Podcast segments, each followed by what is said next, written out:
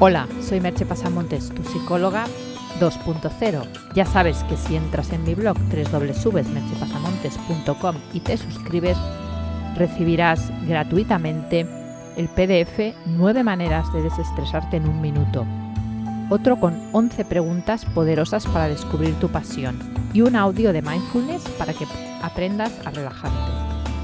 El podcast de hoy lleva por título Gestionar tu pensamiento la esencia del bienestar. Como digo en el título, gestionar tu pensamiento es la esencia del bienestar, o por lo menos una mitad de esa esencia, ya que la otra mitad sería gestionar tus emociones de la forma en que ya hablé en otro podcast. Pero como seres pensantes que somos, ambos aspectos están muy relacionados, y por ello es importante que trabajes a fondo con tu pensamiento y especialmente con el modo en el que te relacionas con él. Porque ¿cuál es tu diálogo interno? ¿De qué modo te hablas a ti mismo? Esta es la primera pregunta, las primeras preguntas que debes hacerte. ¿Cómo te hablas a ti mismo? ¿Cómo son tus pensamientos? Algunas veces, sin que te des cuenta, ese diálogo interno está constituido por creencias internas limitadoras y negativas, sutiles e infinitamente peligrosas, algo a lo que he llamado el enemigo interior, pues reside dentro de ti, un enemigo sutil porque muchas veces esas creencias están tan asumidas e interiorizadas que apenas eres consciente de tenerlas. Para ti es normal pensar así. Así te enseñaron a hacerlo y ni tan siquiera te planteas que puede hacerse de otra manera. Forman parte de tu guion de vida, que si no recuerdas lo que es, lo hablé en otros podcasts o entra y hay allí un enlace para que lo puedas mirar. Y son creencias peligrosas, pues actúan como virus mentales, que afectan todo tu pensamiento de una manera solapada, contagiando con esa negatividad todo lo que haces.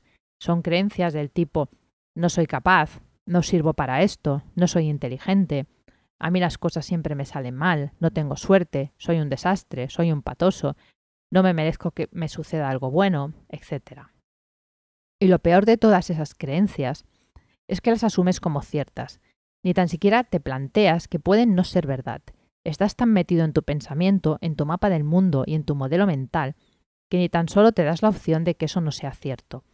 Y vaya por delante que una gran cantidad de los pensamientos que tienes cada día no son ciertos, ni lo serán nunca.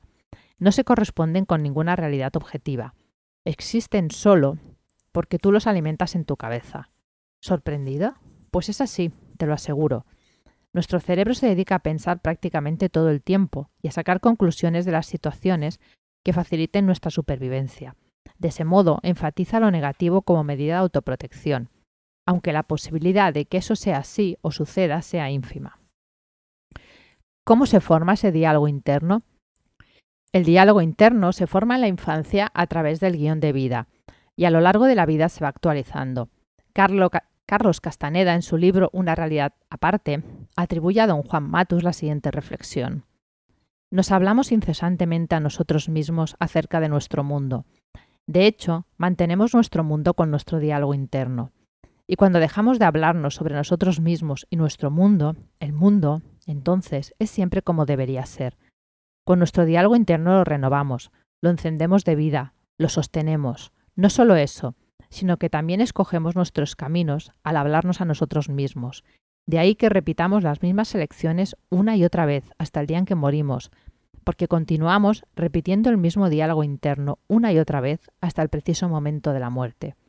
Un guerrero es consciente de ello y lucha por detener su diálogo interno. Los libros de Castaneda son bastante especiales y pueden considerarse demasiado esotéricos para tu gusto, pero eso no quita que tienen fragmentos cargados de sentido como este que te he leído. Eres tú mismo quien sostiene esa realidad, esa visión del mundo, repitiéndote las mismas cosas de manera inconsciente una y otra vez, repitiéndote tus limitaciones hasta convertirlas en, en ciertas, repitiéndote yo soy así, yo no puedo cambiar y frases de ese tipo, hasta que las has repetido tantas veces que te convences de que son ciertas. ¿Cómo gestionar entonces tu pensamiento? Hay varias estrategias a realizar y cuantas más de ellas realices, más posibilidades de cambio tienes. Yo ahora te comento unas cuantas.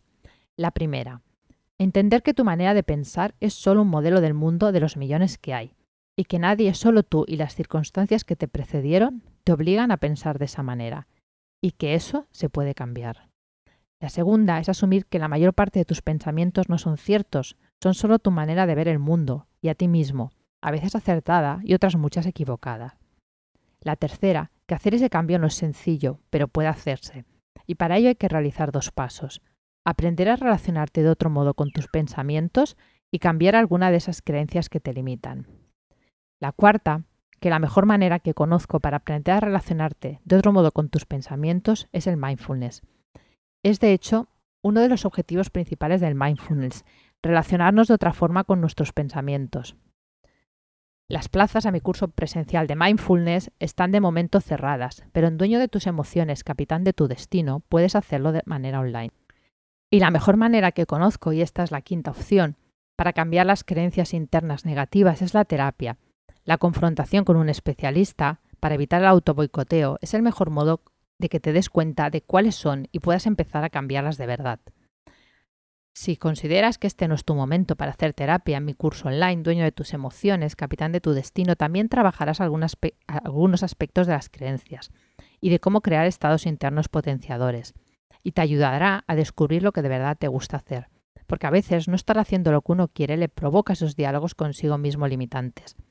La verdad es que es un curso que te puede dar herramientas muy útiles para tu vida. Mi única recomendación es que empieces ya a trabajar en ello. Si no te convencen los métodos que yo te ofrezco, busca otros. Pero no vivas a merced de tus pensamientos. No vivas bajo esa tiranía de pensamientos que te limitan y no te dejan ser quien quieres ser. No te dejan estar bien. No te permiten ser feliz porque es algo que aunque requiera un esfuerzo por tu parte, tiene una recompensa muy grande, vivir liberado. Y eso te ayudará en tu día a día, pero además será la piedra lugar angular en la que sostenerte si en algún momento te enfrentas a circunstancias de verdad difíciles. No lo dejes para más adelante, el momento de hacerlo es ahora. Te dejo con dos preguntas. ¿Cómo es tu diálogo interno? ¿Cómo gestionas tus pensamientos? Hasta aquí el podcast de hoy.